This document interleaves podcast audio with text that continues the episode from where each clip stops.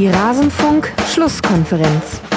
Es geht darum, dass unser Auftrag erstmal ganz klar ist, hier in Mainz Menschen zu unterhalten, Menschen zu begeistern, um das Gefühl zu vermitteln, dass wir genau wissen, dass wir es für die Menschen machen. Alles zum letzten Bundesligaspieltag. Die Menschen begeistern, ja, das war das hehre Ziel von Sandro Schwarz, als er antrat beim ersten FSV Mainz 05 als Cheftrainer. Wir wollen mal abklopfen, wie hat das an diesem Spieltag geklappt. Und damit hallo und herzlich willkommen in der Rasenfunk-Schlusskonferenz. Mein Name ist Max Bost, ich bin der G-Netzer bei Twitter und Moderator dieses ja eigentlich Spieltagsrückblicks. Das heißt, wir blicken in diesem Podcast auf alle Spiele des letzten Spieltags zurück. Hier in dieser besonderen Folge wollen wir aber nur den Teil vom Mainz 05 präsentieren und wenn ihr Lust habt, dann könnt ihr ja gerne danach noch auf rasenfunk.de die komplette Sendung anhören. Das soll aber genug der Vorrede sein. Jetzt hören wir mal rein, was hatten wir zum Spiel von Mainz 05 zu sagen und bitte. Ja, wir, ja, sind, wir sind ja quasi schon im Mainz 05 Segment. Die Kapitelmarke genau. ist hiermit gesetzt. Wir sind jetzt ab jetzt offiziell im Mainz 05 Segment. Ob du willst ich oder nicht. Ich möchte das nicht. Doch, Mara, wir, wir, müssen da jetzt leider drüber sprechen. Ich muss weg. Okay. Wir werden jetzt sprechen über dieses Sonntagabendspiel, was das letzte Spiel des 26. Spieltags war. Mainz 05 beim FC Bayern. Die Frage vor dem Spiel war, wie reagiert der FCB auf das Ausscheiden gegen Liverpool? Und nach dem 1 zu 3 unter der Woche gab es dann eben am Sonntagabend ein 6 zu 0. Und jetzt ist die große Frage. Wir fangen jetzt mal mit Bayern an, Mara. Dann kannst du dich so langsam reingrooven und dann haben wir danach mhm. Zeit für den Mainz-Schwerpunkt. Aber die Frage ist ja, ist jetzt wieder alles gut beim FCB? Der Max muss die beantworten. Den musst nicht du machen, Mara. Ist jetzt alles wieder gut bei den Bayern? Naja, alles wieder gut äh, nach dem Champions League aus sicherlich nicht. Ähm, allerdings wird mir das in der Öffentlichkeit auch ein bisschen zu negativ dargestellt. Man hat halt gegen Liverpool, ähm, ja, hat man halt im Innenspiel zum Beispiel 0-0 gespielt. Äh, da haben dann auch viele nach dem Rückspiel auch nochmal gesagt, man ist vielleicht das Ganze viel zu defensiv angegangen. Ähm, allerdings war das Hinspiel genauso defensiv, äh, also von Liverpool Seite aus. Und ähm, Liverpool ist immerhin äh, die defensiv stärkste Mannschaft der Premier League, der vermeintlich stärksten Liga in Europa. Insofern ähm, hat Kovac es zumindest geschafft, jetzt in der Rückrunde so eine Balance zu finden. Haben jetzt auch wieder eine, eine stärkere Innenverteidigung gefunden. Hummels hat wieder zu alter Form zurückgefunden. Äh, Süle daneben ist relativ stark. Ähm, nur gerade das Chancen kreieren vorne, da haben sie noch ein bisschen Probleme und da sehe ich ehrlich gesagt auch gegen stärkere Teams ähm, noch nicht die Strukturen, um dann eben die Tore zu schießen. Ähm, auch im Spiel gegen, gegen Mainz 05 heute hatte ich das Gefühl, dass einige Tore dann eben auch aus individueller Qualität heraus entstanden sind. Mhm. Und ähm, ja, das reicht dann eben, um auf dem allerhöchsten Niveau in Europa mitzuspielen. Aktuell nicht. Um Meister zu werden, könnte es reichen. Und müssen wir dann eine Diskussion über die Qualität der Liga führen? Das ist jetzt gerade natürlich sehr plakativ, weil halt gegen Wolfsburg 6 äh, zu 0, äh, dann 1 zu 3 gegen Liverpool, jetzt 6 äh, zu 0 gegen Mainz zu 0-5 und in der Woche vorher ja noch den Tabellen Dritten damals noch Borussia Mönchengladbach auswärts mit 5 zu 1 besiegt. Also würdest du das auch als Ansatzpunkt nehmen zu sagen, die Liga ist auch im internationalen Vergleich nicht mehr so gut? Also die Frage ist immer, welche Teams man miteinander vergleicht. Wenn man die mhm. Spitze vergleicht, dann ist die Bundesliga einfach schwächer und das hat aber auch finanzielle Gründe meiner Meinung nach, ähm, was halt die Bundesliga extrem attraktiv macht, äh, auch im Vergleich zu anderen Ligen, die man sonst, wenn man sagt, okay, die Bundesliga ist nicht vergleichbar mit Premier League, nicht mehr vergleichbar mit der ersten spanischen Liga, dann würde man das Ganze mit, mit der Ligue 1 vergleichen und da hast du einfach wirklich Teams, ähm, abgesehen von den letzten drei, vier aktuell, aber viele Teams im Mittelfeld, die selber versuchen, Fußball zu spielen, die viele junge Spieler auch weiterentwickeln. Und da sehe ich äh, die Bundesliga weiterhin auf Top-Niveau. Nur, dass eben, ja, so die Top-Teams aktuell etwas abfallen. Hm. Und was könnte der FC Bayern deiner Meinung nach da tun, wenn wir jetzt dann über die Spitze sprechen, die sich verschlechtert hat, um sich da zu verbessern? Ja, also es ist wie schon angesprochen, eine finanzielle Sache. Ähm, meiner aber Meinung nach. Aber, ähm, aber, die Bayern haben ja keine Finanzprobleme. Die sind immer unter den Top 6 der genau Finanzprobleme Clubs, nicht, also. aber ähm, wenn man sich jetzt anschaut, wie viel sie investiert haben, eben in neue Spieler und wann sie es getan haben, dann ist das meiner Meinung nach einfach auch ein bisschen zu spät gekommen. Mhm. Ähm, man setzt halt wirklich auf Spieler wie ein Serge Gnabry, der keine Frage sich in Bremen gut weiterentwickelt hat, in, in Hoffenheim extrem stark gespielt hat, aber wenn das dann eben die Spieler sind, die bei Bayern den Unterschied machen müssen, dann wird's problematisch. Und da ist ja dann auch der Unterschied zwischen Bundesliga und Champions League zu sehen. Wenn wir uns jetzt genau. das Spiel angucken, Mara, da musst du jetzt dann doch leider mit rein. Hm. Ich bin noch da. Hat's Mainz 05 dem FC Bayern zu leicht gemacht in der Partie? Das war so ein bisschen der Tenor, den Sandro Schwarz auch eingeschlagen hat nach dem Spiel. Ja, finde ich definitiv. Also, ähm, ich bin nicht geneigt, äh, normalerweise, ähm, oder beziehungsweise ich halte mich immer sehr zurück, was irgendwie so äh, harsche Kritik angeht. Ähm, und ich finde auch tatsächlich, ähm, es ist ein Fehler, wenn man also äh, sich immer nur auf die Ergebnisse stützt. Natürlich ist Fußball ein Ergebnissport, zwei Euro ins Phrasenschwein, aber trotzdem gehört halt gerade bei einer Mannschaft wie Mainz, die jung ist, die in der Entwicklung ist, wo man sagt, also wir möchten Spieler tatsächlich auch weiterentwickeln und wir möchten uns Zeit nehmen, unser Spielsystem zu entwickeln. Natürlich gibt es da auch Rückschläge. Trotzdem finde ich, ähm, die Spiele, die also bislang verloren wurden nach der Winterpause, und das waren ja nun mal leider äh, außerdem 3-0 gegen Schalke 04, äh, ja, also eins, warte mal, äh, Bayern, Gladbach, Hertha, sechs Wolfsburg, sechs, genau. Ähm, das ist natürlich, also ja, von, von den Ergebnissen her Mist. Trotzdem waren viele von diesen Spielen nicht Mist, sondern das waren enge Kisten. Ähm, da hat Mainz sich bemüht, das Spiel zu machen.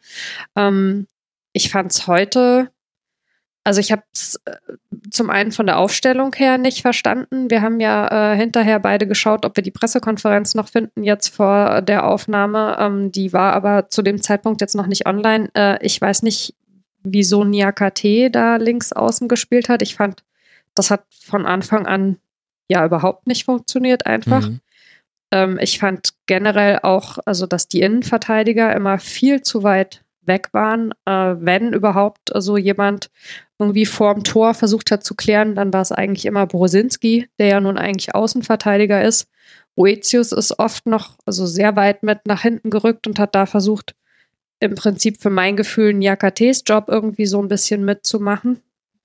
Aber also mich hat sehr gewundert, ähm, dass es nicht direkt, also nach der Halbzeit spätestens im Prinzip äh, eine Reaktion gab, dass also Aaron mit rauskommt aufs mhm. Feld, ähm, dass man den einwechselt, warum der auf der Bank gesessen hat, habe ich gar nicht verstanden. Und also als dann am Ende äh, die, die Wechsel kamen und also Aaron und ja dann auch noch Donati mitgekommen sind aufs Feld, da war es ja dann eh schon zu spät. Also wenn ich sowieso 0-6 hinten liege, das ist der höchste, die höchste Niederlage, die Mainz 05 jemals in der Bundesliga kassiert hat. Bislang war es das 1 zu 6 vor vielen, vielen Jahren gegen Werder Bremen. Mhm.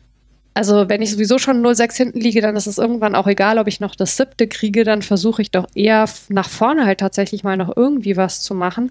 Oder ich mauer halt früher hinten zu. Ich bin echt ein sehr, sehr großer Fan davon, dass Sandro Schwarz immer versucht, das Spiel zu machen. Also im Sinne von äh, Mainz 05 ist eine Mannschaft in der Entwicklung und ist eine Mannschaft, also die jetzt nicht im oberen Tabellendrittel eine Rolle spielt, aber die sich im Prinzip nicht ergibt. Also die versucht, ihre spielerischen Elemente einzubringen, die dem Spiel auch einen Stempel aufdrücken möchte. Ich finde es auch gut, wenn man sagt, auch wenn wir gegen die Großen spielen, gehen wir nicht hin und also machen alles komplett anders als sonst. Aber im Endeffekt ist das ja heute tatsächlich passiert und was ich halt nicht verstanden habe tatsächlich. Ähm, ich finde es direkt nach dem Spiel dann immer auch noch ein bisschen schwieriger in der Bewertung, aber das Spiel, in dem Mainz 05 ja in der Rückrunde schon so untergegangen ist, war ja das gegen Bayer Leverkusen. Mhm. Und auch da hat man eben vorher sich dazu entschieden, wir ändern also unsere Formation. Und so ein bisschen hätte ich mir gewünscht heute, ja, einfach in der gewohnten Formation zu bleiben.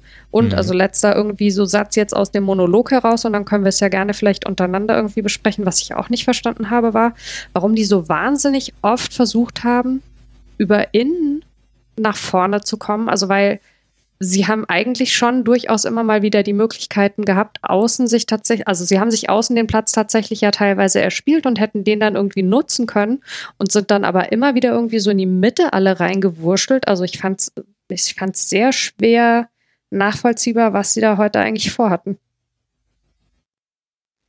Max, hast du da was gesehen? Was du also das Offensivspiel, da kann ich ehrlich gesagt nicht so viel zu sagen, weil ich das Spiel auch nicht äh, komplett gesehen habe, ähm, sondern nur die zweite Halbzeit. Und da war dann Bayern komplett am Dominieren. Mhm. ähm, was äh, die Defensive anging, also ähm, ich weiß nicht, ob die Formationen, die ich hier dargestellt bekomme, richtig sind, aber ich glaube, ähm, Mainz hat in einem 4-3-3 gespielt. Ähm, und Anfangs, ja. Genau, und ich, ich denke mal, dass Schwarz die Idee hatte, dass er wirklich die Doppelsechs von Bayern München eben mit den beiden Achtern dann wirklich zustellt, beziehungsweise ähm, Goretzka und auch ein Thiago, wenn die an den Ball kommen, ähm, dass sie die eben unter Druck setzen, damit die keine Bälle in die Tiefe spielen können. Ja. Das hat eben überhaupt nicht funktioniert. Ähm, Goretzka ist dann genau der Spieler, der den Ball bekommt, ins Aufdrehen kommt, einen Diagonalball nach vorne spielt und daraus en entsteht dann so ein bisschen das erste Tor. Und ähm, wenn Sandro kurz, Schwarz dann danach sagt, ja? Ja, nur kurz als Einwurf. Also das ist mir vom System her schon klar. Was ich nicht verstanden habe, ist, Niakate spielt ja normalerweise Innenverteidiger. Der kann zwar notfalls auch mal Außenverteidiger spielen oder vielleicht auch das notfalls irgendwie nur in Klammern, aber also äh, es war ja durchaus der nominelle Linksverteidiger Aaron saß auf der Bank, der ist ja dann später auch gekommen.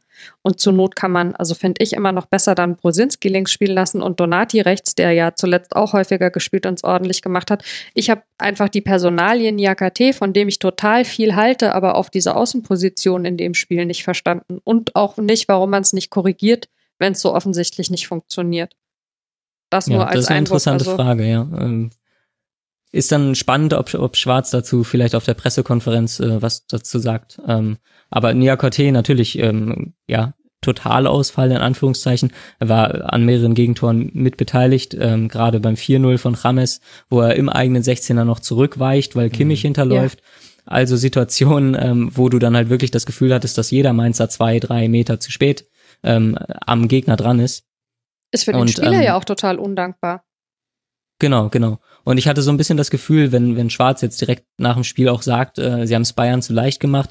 Die Idee war halt, schätze ich wirklich, dass man Bayern wehtut auf die Art und Weise, wie es viele Bundesligisten geschafft haben diese Saison, indem man sie eben relativ früh anläuft, relativ früh stört, schon im Spielaufbau und nicht erst äh, irgendwie in die gegnerische Hälfte kommen lässt, um dann wirklich den Abwehrriegel zu fahren und äh, mit äh, zwei Viererketten irgendwie alles abzuschotten oder sogar mit einer Fünferkette, ähm, absolut verständlich. Nur da, da hat Bayern dann halt wirklich gut geschafft, auch teilweise mit langen Bällen, mhm. einfach das Mittelfeld von Mainz zu überspielen und Bayern hat so gut wie jedes Mal den zweiten Ball gewonnen. Und äh, dementsprechend äh, konnte Bayern, wie sie wollen, in die Mainzer Hälfte vordringen und damit haben sie es Bayern natürlich viel zu leicht gemacht. Und es gab ja in der ersten Halbzeit, also du sagst jetzt, du hast die erste nicht gesehen, aber es gab ja in der ersten Hälfte durchaus noch die eine oder andere Möglichkeit hm. für Mainz. Also auch wenn es ja relativ schnell nach irgendwie 40 Minuten 3-0 stand, ist es ja durchaus so, dass die Mainzer sich in der ersten Chance, äh, in der ersten Hälfte ihre Chancen noch erarbeitet haben. Es gab in der 16. irgendwie die Mateta-Chance, die fast so ein bisschen aus dem Nichts kam. Dann hat Boetius einmal irgendwie 25, da ich mir aufgeschrieben, echt schön gemacht hat, auf Öztonali mhm. ähm, gespielt, der dann aber leider, also zu wenig draus macht tatsächlich. Dann hat sich Boetius ja tatsächlich auch mal so ein bisschen frech dabei Neuer hingestellt, hat versucht, ihm den Ball abzublocken und da was draus zu machen. Also ähm, am Anfang fand ich, oder in der Phase vor allen Dingen, so zwischen der, ich weiß nicht, 16. und 29. vielleicht, hat man durchaus gesehen, dass die Mainzer ja auch mitspielen wollen und dass sie jetzt nach vorne auch nicht also komplett chancenlos sind. Aber ja, also hinten hat das einfach überhaupt nicht funktioniert heute. Ich, das die, da war nicht einmal in einer Situation, wo man irgendwie das Gefühl hatte, äh, das gab nicht einmal eine Situation, wo ich das Gefühl hatte, die Innenverteidigung hat das jetzt in irgendeiner Form im Griff. Eigentlich sind immer nur alle anderen Spieler angeflogen gekommen und haben versucht, da in der Innenverteidigung noch mitzuhelfen. Mhm. Und dann muss ich gerade mal gucken, vor welchem Tor das eigentlich war ähm, als Niakate da äh, den, den, den Spieler irgendwie an der Seite vor dem 5-0. Niakate verliert irgendwie den Gegenspieler und Hack reißt dann den Ramester am 16er noch so runter. Äh, wenn der Ramester genau, das Tor ja. nicht geschossen mhm. hätte, dann hätte es also wahrscheinlich auch noch rote, eine rote Karte ja. gegeben. Das war dann schon so total kopflos. Also da tut es einem ja dann fast schon so ein bisschen leid, aber ja, also ich, ich habe es bei dem sehr oft schaue ich mir die Spiele an und überlege, was jetzt irgendwie ein sinnvoller Wechsel wäre und dann sind die Wechsel, also zumindest was jetzt irgendwie so die Spiele angeht, nicht, dass es dann so eins zu eins ist, aber ich kann sehr oft nachvollziehen, wenn Schwarz irgendwie Wechsel macht, sowohl im System als auch was jetzt irgendwie das Personal auf dem Platz angeht, was er sich dabei denkt. Heute war ich da echt, also teilweise ähm, etwas ratlos. Hm, ich glaube, das ging auch allen so. Und ich denke, alles ab der zweiten Halbzeit, äh, sorry Max, aber das, da, da, war der, da war das Kind schon in den Brunnen gefallen. Also spätestens mit dem 4 zu 0, was ja dann auch sehr, sehr leicht fällt für den FC Bayern, ging es dann vor allem darum, das irgendwie noch hm, jetzt in einem halbwegs erträglichen Rahmen zu halten. Ich glaube, ja, definitiv. Da habe ich, glaube ich, die äh, etwas ja. langweiligere Halbzeit gesehen. Aber das war mir auch äh, schon relativ klar, als ich das Ergebnis beziehungsweise ja. den Zwischenstand gesehen hatte. Genau, das wirst du dir gedacht haben. Ich glaube tatsächlich, dass, äh, dass genau das, was du angesprochen hast, äh, Mara, diese, diese Phase zwischen der 16. Minute und der 29. Minute, jetzt zugegeben auch nicht die längste Phase der Welt, aber dass man da eher gesehen hat, was sich Mainz vorgenommen hatte und das, mhm. glaube ich, der grundsätzliche Fehler war, ähm, dieses System, ich, ich habe das auch so gedeutet, dass es darum ging, mit diesem 4-3-3 äh, eben vor allem den Spielaufbau der Bayern früh zuzustellen und zu attackieren, dass eben gar nicht gewisse Bälle gespielt werden können und sie dann eben häufig auf diese Diagonalbälle vom Boateng zum Beispiel zurückgreifen müssen. Und vielleicht mhm. hat, und vielleicht war da dann zum Beispiel der Plan, Boateng schlägt die, also er ist beidfüßig, aber er schlägt sie häufiger mit links, dass da Nia KT dann auf dem rechten Flügel die Kopfballduelle gegen Müller gewinnt. Könnte so eine kleine Detailüberlegung gewesen sein. Aber da müssen wir jetzt wirklich Sandro Schwarz fragen. Aber das grundsätzliche Problem war, für diese Spielidee gegen den Ball musst du ja auch früh anlaufen und Mainz 05 stand aber mit dem, mit dem Anstoß, den der FC hm. Bayern hatte, stand Mainz wahnsinnig tief. Was mich ja. total gewundert hat, weil das auch nicht, das ist nicht Mainz 05, so wie man es nee. kennt. Und dann fällt halt in der dritten Minute auch sofort ein sehr einfaches 1 zu 0 für den FC Bayern. Und vielleicht ist es dann auch manchmal so einfach, dann geht so ein Spiel dahin. Und vielleicht hätte auch die Spielidee viel besser funktioniert und das hing tatsächlich an diesem Detail, dass, dass, dass in den ersten drei bis fünf Minuten der Mut gefehlt hat und dann läufst du irgendwie immer deiner Idee und deinen Ansprüchen hinterher. Es ist halt sehr, sehr ungewöhnlich eigentlich immer gewesen für Mainz, so hohe Niederlagen zu kassieren. Und ähm, das hat es jetzt diese Saison echt schon ein paar Mal gegeben. Also der Kommentator meinte immer so schön, jetzt müsse Mainz aufpassen mit der Tordifferenz, wo ich so dachte, ach du, die haben wir schon lange abgehakt, ja. Also eigentlich alle Spieler, die irgendwie punktemäßig äh, so äh, in dem Umfeld sind wie Mainz, gut, ich sehe jetzt gerade Fortuna Düsseldorf, hat sich da auch schon irgendwie ganz schön irgendwie was reinballern lassen, weil die natürlich so Einzelspiele hatten mit mhm. den sieben Gegentoren und so. Aber normalerweise ähm, war das tatsächlich immer noch was, worauf Mainz aufbauen konnte, dass man quasi gedanklich nicht in der Uli Hoeneß Rechnung, sondern in der anderen äh, Rechnung äh, immer einen Punkt mehr hatte als die Mannschaften, mit denen man punktgleich war. Also dadurch, dass man eben die bessere Tordifferenz mhm. hatte. Und diese Saison, also das 6-0, dann äh, das 5-1 zu Hause gegen äh, Bayer Leverkusen, dann ähm, gegen Gladbach in der Hinrunde 4-0, was auch so ein Spiel war, wo man dann so das Gefühl hatte, ja, ich will jetzt nicht sagen, sie haben sich ergeben, weil also äh, ich finde schon, dass man äh, bei, bei einigen Spielern sieht, vielleicht dann nicht über die komplette Mannschaft, aber es gibt durchaus die Spieler. Brosinski ist da einer, den ich immer ganz klar nennen würde, die bis zum Schluss versuchen, sich und die anderen irgendwie in den Kampf da weiter mit reinzureißen.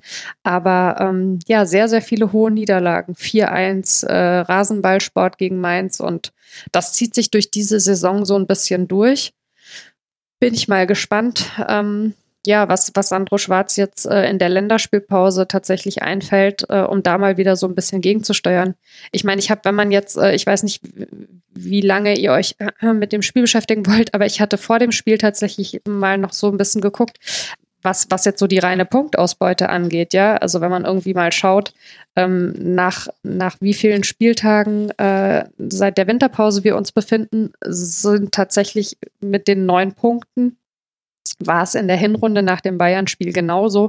Da war die Stimmung aber insgesamt, glaube ich, besser, weil eben die Punkte nicht so wie jetzt durch drei Siege und dann eben entsprechend eins, zwei, drei, vier, fünf Niederlagen, sechs Niederlagen jetzt mit heute mhm. zustande gekommen sind, sondern da gab es eben zwar nur zwei Siege, aber dafür dann also den dritten Dreier quasi durch drei, Unentsch äh, durch drei Unentschieden, sodass man also nicht so eine lange Strecke am Stück hatte, wo man das Gefühl hatte, jetzt mal rein so mit Blick auf die Ergebnisse, es funktioniert irgendwie gar nicht. Aber es ist natürlich schon schwierig, wenn du so eine Strecke hast und dann auch noch mit so einem negativen Ausrufezeichen jetzt vor der Länderspielpause die beendest, hast du natürlich schon auch immer so ein bisschen dann so eine, so eine Stimmungsgeschichte. Also das war nicht schön heute Abend. Sie haben es wohl, äh, ich habe mich zwischendurch mal so ein bisschen kurz geschlossen im Blog noch mit Humor genommen äh, und haben, es gibt äh, seit ich weiß gar nicht, ich glaube tatsächlich seit diesem schlimmen Fastnachtsspiel in Hoffenheim, äh, diesen, dieses Spiel mit äh, Wir mhm. gehen zu Mainz 05, äh, diesen Song mit Wir gehen zu Mainz 05, weil wir alle einen an der Waffel haben, aber ähm, sie haben schon sehr lange das Team tatsächlich also noch gestützt äh, und auch ähm, ja, das finde ich immer wichtig persönlich. Also auch wenn ich damit schon wieder vom Sportlichen weggehe, aber wir sind ja jetzt äh, in dem Segment, in dem wir so ein bisschen insgesamt auch über den Verein mhm. sprechen. Ähm, Mainz 05 hat ja nun letzte Saison diese, diese sehr zerfahrene, auch atmosphärische Phase gehabt und ähm, das sehe ich nach wie vor glücklicherweise nicht. Aber also so ein Spiel ist natürlich halt schon ein Schlag in die Magengrube. Aber dann lass uns doch mal auch über die Perspektive von Mainz 05 sprechen. Jetzt erstmal in der Tabelle. Es, Mainz steht jetzt bei 30 Punkten. Das sind 10 Punkte Vorsprung auf den VfB Stuttgart auf dem Relegationsplatz. Da sieht ja alles so danach aus, als würde man da nicht mehr reinrutschen. Es ist aber jetzt auch nicht komplett undenkbar und wäre auch nicht das allererste Mal, dass das passiert. Und vermutlich werden ja die Verantwortlichen auch genau darauf hinweisen. Das ist ja irgendwie auch ihr Job. Es geht jetzt dann weiter nach der Länderspielpause mit einem Auswärtsspiel bei Bremen, die ja ihrerseits jetzt dann durch die Entwicklung des 26. Spieltags die Möglichkeit haben, oben anzuschließen an die Europa League Plätze und dann das Heimspiel gegen Freiburg, die ja auch gerade so Eichhörnchenmäßig ihre Pünktchen sammeln, damit sie mhm. da unten nicht mehr reinrutschen. Was glaubst du, ist jetzt die Perspektive für Mainz 05? Muss man die Alarmglocken schrillen, so wie es äh, Friedhelm Funkel bei Fortuna Düsseldorf jetzt gemacht hat mit seiner öffentlichen Kritik? Oder wie glaubst du, geht man damit jetzt um? Also äh, ich halte äh, typmäßig und auch was, was den, den, den Fußball angeht, äh, total wenig von Alarmglocken, weil ich glaube, dass irgendwie jedwede Form von, von Hektik und Unruhe äh, nur ja, der Situation abträglich ist. Ähm, und ich glaube tatsächlich, auch, auch wenn man natürlich diese Nebengeräusche aus, äh, ich sag mal, Teilen der Fanbasis ja auch mal so ein bisschen die Frage, wie sehr man da irgendwie auf dieses äh, ganze Internetgeheule irgendwie hören soll. Ähm, auch wenn man das natürlich nicht außen vor lassen darf, ja, weil das in, in so eine Gesamtstimmung natürlich irgendwie mit reinspielt.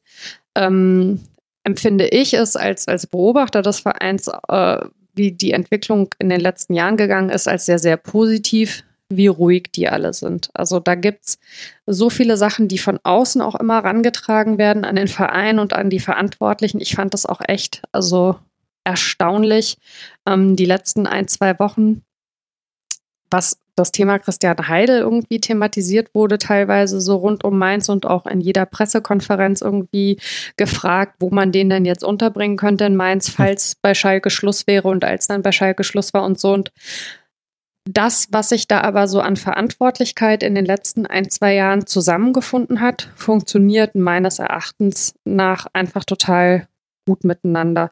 Und wenn von, un, wenn von außen Unruhe kommt, dann stellt der Verein sich erstmal hin und sagt, äh, hi, wir haben übrigens den Verla Vertrag mit Rufen Schröder verlängert. Und dann geht es irgendwie weiter und äh, natürlich, also ist es dann nicht nur eine Reaktion auf die Unruhe, sondern die Gespräche liefen schon vorher, aber ähm, dann sagt man eben in der Phase, in der es ergebnistechnisch überhaupt nicht stimmt und jetzt haben wir übrigens den Vertrag mit Sandro Schwarz verlängert, ja, oder mit dem Trainerteam und man weiß genau, ähm, da wird es auch aus gewissen Richtungen ein Echo geben äh, nach dem Motto, seid ihr eigentlich bekloppt und habt ihr irgendwie überhaupt nicht verstanden, worum es geht.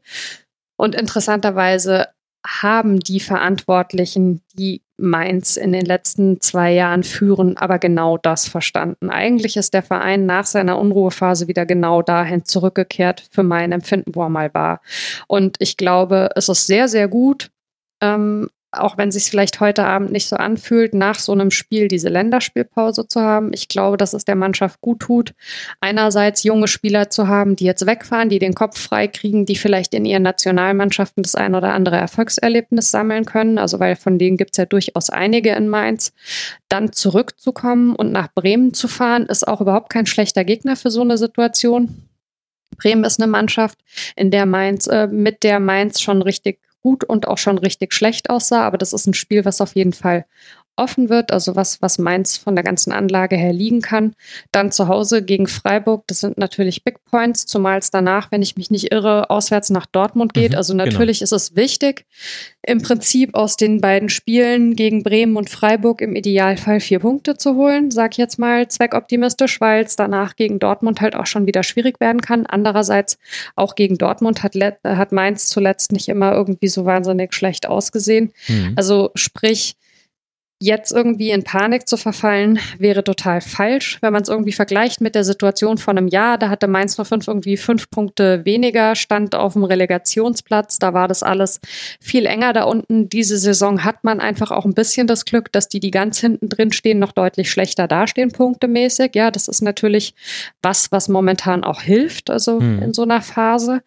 Und ähm, ja, ich meine, unterm Strich bleibt, auch wenn es mittlerweile eine gewisse Anzahl von Leuten gibt, die das nicht gerne hören. Das Ziel für Mainz 05 immer der Klassenerhalt.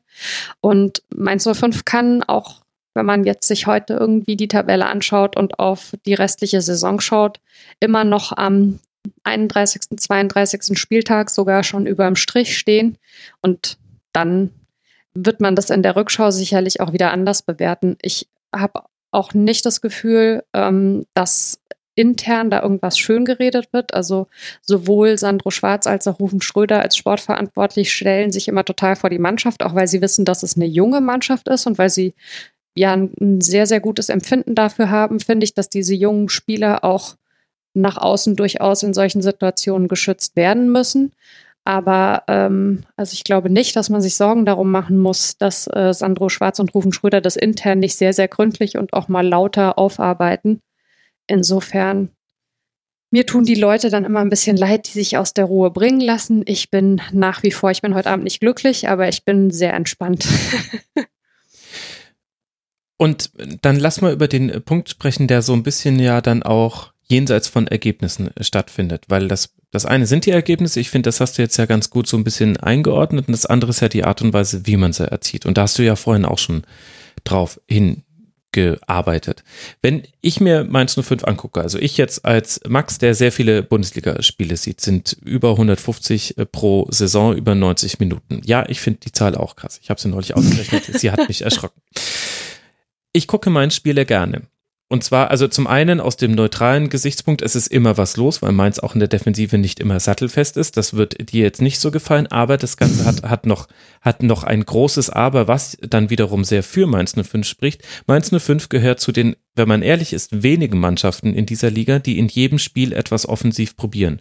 Es mhm. gibt Mannschaften, die probieren das nur gegen gewisse Gegner und gegen alle anderen äh, versuchen sie nur auf We Fehler zu lauern. Mainz 05 möchte immer aktiv teilnehmen und es gibt immer zwei Dinge, die gut funktionieren. Das eine ist, oder meistens gut funktionieren, je nachdem, wie der Gegner es zulässt und wie man selber drauf ist. Aber das Flügelspiel ist ein ganz besonderes. Aaron, Aaron gefällt mir da total gut. Ja. Und auch, wie man dann, wie dann auch die Achter nachrücken und dann den Raum vom 16er besetzen. Da gibt's wahnsinnig viel Ballkontakte für Mainz 05 und dann kommt auch genau das, was mir nicht gefällt. Mainz 05 stießt sehr häufig aufs gegnerische Tor. Also insgesamt ist man da auf Platz 6 in der, in der Liga im Vergleich mit allen anderen Mannschaften. Aber äh, das kommt unter anderem deshalb zustande, weil keine andere Mannschaft, nein doch Hoffenheim, aber ansonsten ist man auf Platz zwei bei den Mannschaften, die von außerhalb des 16ers aus gegnerische Tor ziehen. Also Mainz 05, das gab es in der letzten äh, Saison auch schon mal so phasenweise, äh, nimmt sich sehr früh den Schuss und dann ist die Wahrscheinlichkeit, dass der reingeht, ist einfach sehr gering, egal wie gut deine, deine Torschützen sind und das hat verschiedene Gründe. Und das ist so ein bisschen der Teil, der mir fehlt beim 105. Ich finde, dass die Wege zum Strafraum inzwischen relativ gut funktionieren und solange sich die Gegner da nicht komplett drauf einstellen, wird das auch noch eine Weile so weitergehen können. Aber jetzt ist quasi die nächste Ausbaustufe im Offensivspiel wären so die Wege in den Strafraum und dass man da noch ein paar andere Lösungen findet als eben die Flanke, die dann um den Verteidiger außenrum gezogen wird, die Flanke durch den Rückpass, die dann quasi mit Schnitt zum Tor kommt und die dritte Variante ist passen in den Rückraum und dann wird geschossen und der Ball fliegt irgendwohin, selten auch mal ins Tor. Wie optimistisch bist du denn, dass sich daran was verändert oder weißt du auch, was da so die weiteren Pläne sind? Also ähm, im Endeffekt äh, glaube ich, was der weitere Plan ist, die Mannschaft in dem, was sie schon macht und versucht, einfach weiter zu verbessern. Ich meine, auch was die Offensive von Mainz angeht, muss man sagen, dass da natürlich sehr, sehr junge Spieler auf dem Platz stehen. Und wenn man sich irgendwie einen Mateta anschaut, ja. dann finde ich, dass der eigentlich wirklich diese Saison, wenn man sich mal irgendwie anschaut, wo der herkommt und wie schnell der sich eigentlich in der Bundesliga zurechtgefunden hat, ähm, von dem kommt eigentlich schon sehr, sehr viel, finde ich. Du musst letztlich, wenn du sagst, und das ist in Mainz ja ganz klar das Konzept, du möchtest mit diesen jungen Spielern spielen, was ja letztlich auch bedeutet, dass du immer wieder ein Stück von vorne anfängst, ja, weil du holst immer wieder sowohl Leute ähm, aus anderen Vereinen als auch, was ja bei Mainz diese Saison extrem viel und extrem gut schon funktioniert hat, Leute aus dem eigenen Nachwuchs, dann musst du denen diese Entwicklungsschritte einfach zugestehen. Und was uns tatsächlich für mein Empfinden so ein bisschen fehlt, ähm, wir haben in der Defensive diesen Mix aus Spielern, die lange und sehr zuverlässig dabei sind und spielen. Die haben dann auch mal bessere und mal schlechtere Phasen, ganz normal, aber du hast Spieler wie Stefan Bell, der diese Saison ja wieder, also im Prinzip der amtierende Kapitän ist, weil Nico Bungert ja fast noch gar nicht spielen konnte, leider. Äh, du hast einen Spieler wie ein Brosinski, die mhm. können das irgendwie anleiten. Bell hatte jetzt heute auch nicht seinen besten Tag und dem kommt sowas auch mal unter. Aber ich meine, als Innenverteidiger siehst du halt am Ende auch immer maximal unglücklich aus, wenn ein Spiel so läuft. Aber also, was ich sagen will, da habe ich das Gefühl, stimmt der Mix noch mehr, dass du einerseits die erfahrenen Spieler hast, die die Jungen irgendwie so mitnehmen und andererseits aber eben auch die Jungen, wie ein Hack, der also hochgekommen ist, wie ein äh, Niakate, der neu dazugekommen ist, Florian Müller im Tor, der auch mhm. aus dem eigenen Nachwuchs ja ist, der auch wahnsinnig jung ist. Und das funktioniert total gut, da hast du diese Ausgewogenheit. Und vorne fehlt die noch so ein bisschen, weil auch ältere und erfahrene Spieler, wie zum Beispiel ein Uja, den es ja gibt, oder wie, äh, vielleicht erinnert sich noch irgendjemand an Emil Bergren, ja, also wo wir alle ja mhm. nach wie vor hoffen, dass der irgendwann vielleicht mal noch tatsächlich auf Dauer die Rolle spielen kann, von der er sich das und auch der Verein sich das immer irgendwie vorgestellt haben.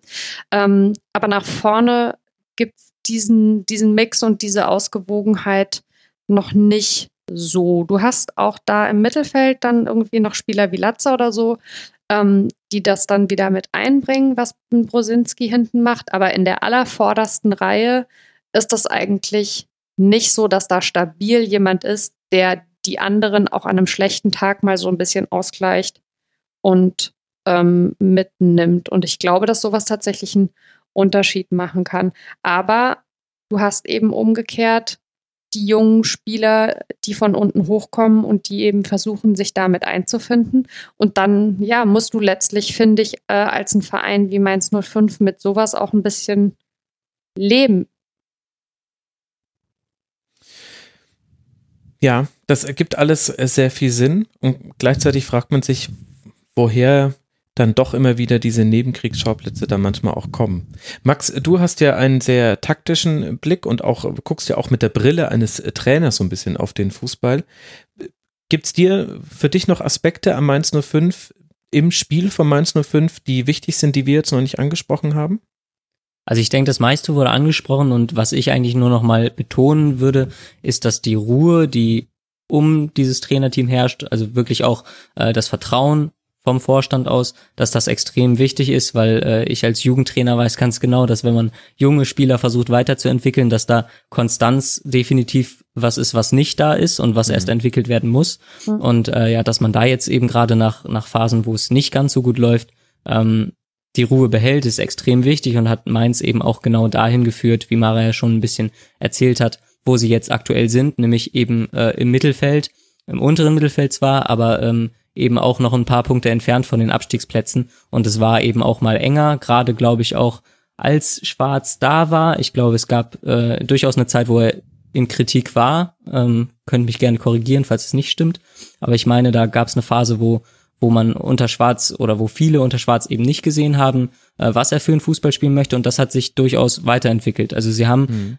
wenn man jetzt heute vom, vom Bayern-Spiel absieht, haben sie eben häufig mit zwei Stürmern gespielt, haben dann ähm, dadurch eben, weil sie schnelle Spieler haben und aber auch Spieler, die ähm, in der Lage sind, hohe Bälle zu verwerten, haben sie eben die Gegner relativ weit vom eigenen Spielaufbau ferngehalten, ähm, haben jetzt mit, mit den Innenverteidigern nicht die allerstärksten Aufbauspieler, nur ähm, haben, wie gesagt, geschafft, dass der Gegner in der Regel ähm, auf, die, auf die Bewegung der Stürmer reagiert, nicht ganz so früh anlaufen und selbst wenn das geschehen ist, dann haben sie es eigentlich relativ gut geschafft, Diagonalbälle zu spielen. Und was du schon gesagt hast, ist halt wirklich die Außenverteidigerbewegung, die extrem wichtig ist, dass die halt auch ähm, offensiv mitmachen und dementsprechend auch immer die Möglichkeit geben, Diagonalbälle zu spielen. Insofern ja, sehe ich das Spiel von Mainz auch definitiv mit Ball als attraktiver an als so manch anderer Verein, der vielleicht auch in der Tabelle gerade noch vor Mainz steht.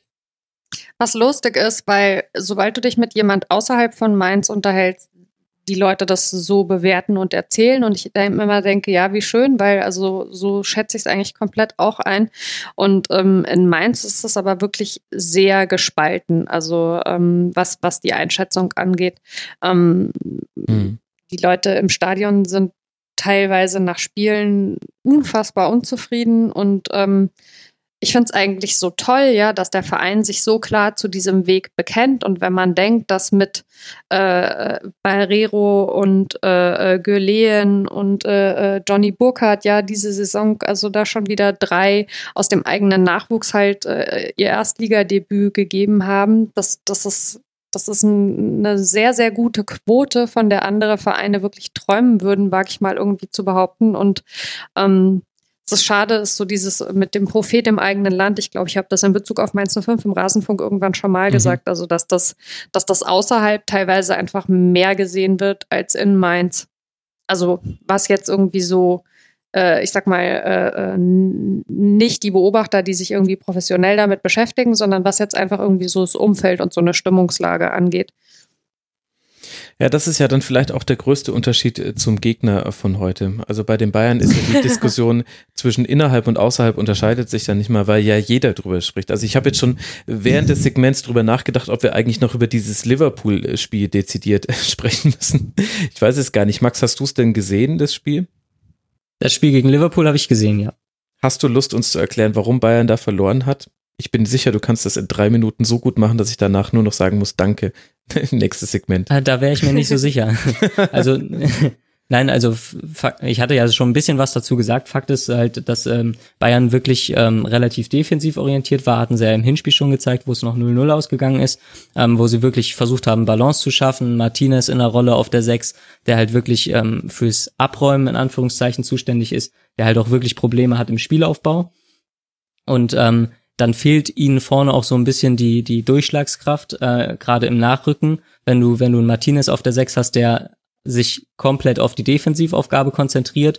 Und ich hatte das Gefühl, dass sie auch äh, so ein bisschen mit dem Hintergedanken angegriffen haben, dass sie halt wirklich auch hinten in der Lage sein müssen, die schnellen Angriffsspieler von, von Liverpool zu verteidigen und damit so ein bisschen sich die eigene Qualität im Angriffsspiel genommen haben und äh, Liverpool dann ja durch, durch einen Treffer ähm, so ein bisschen auch äh, ja, das Momentum auf ihrer Seite hatten und ähm, Bayern dann eben noch mehr, noch mehr Risiko gehen mussten, was sie vielleicht von Anfang an hätten tun müssen und Liverpool in der Lage war zu reagieren und das, das gefällt Klopps Teams in der Regel auch äh, ziemlich gut. Mhm. Ja, wunderbar. Und vor allen Dingen darf ich noch einen Halbsatz hinterher Natürlich. schicken. Nach dem Hinspiel war klar, dass das nichts wird. Weil wenn du gegen Liverpool ohne Van Dijk kein Tor schießt, dann schießt du gegen Liverpool im Rückspiel mit Van Dijk auch kein Tor. Fertig.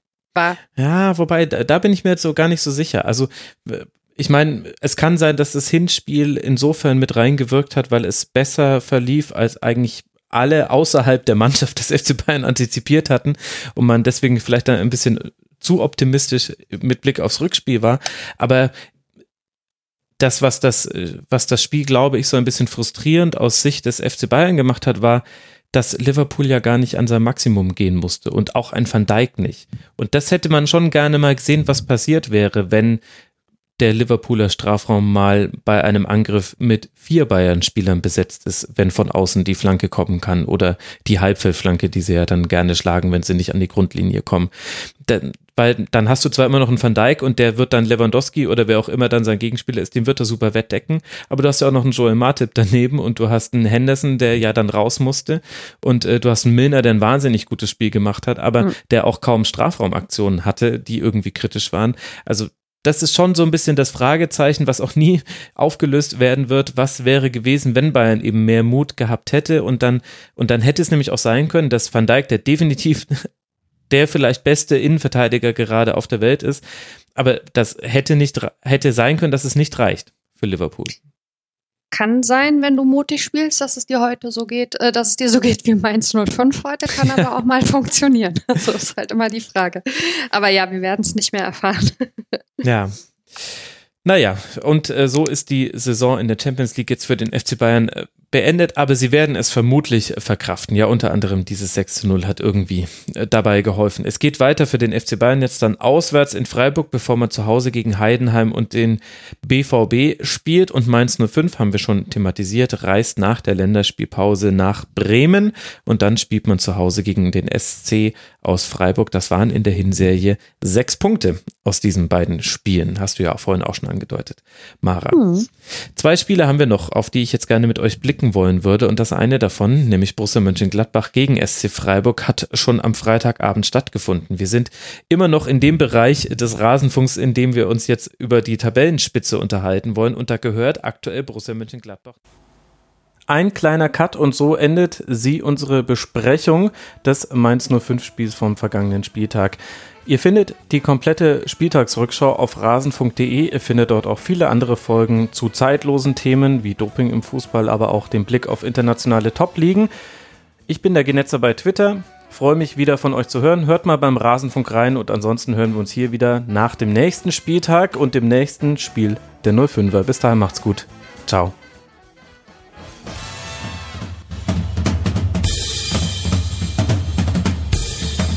Das war die Rasenfunk-Schlusskonferenz.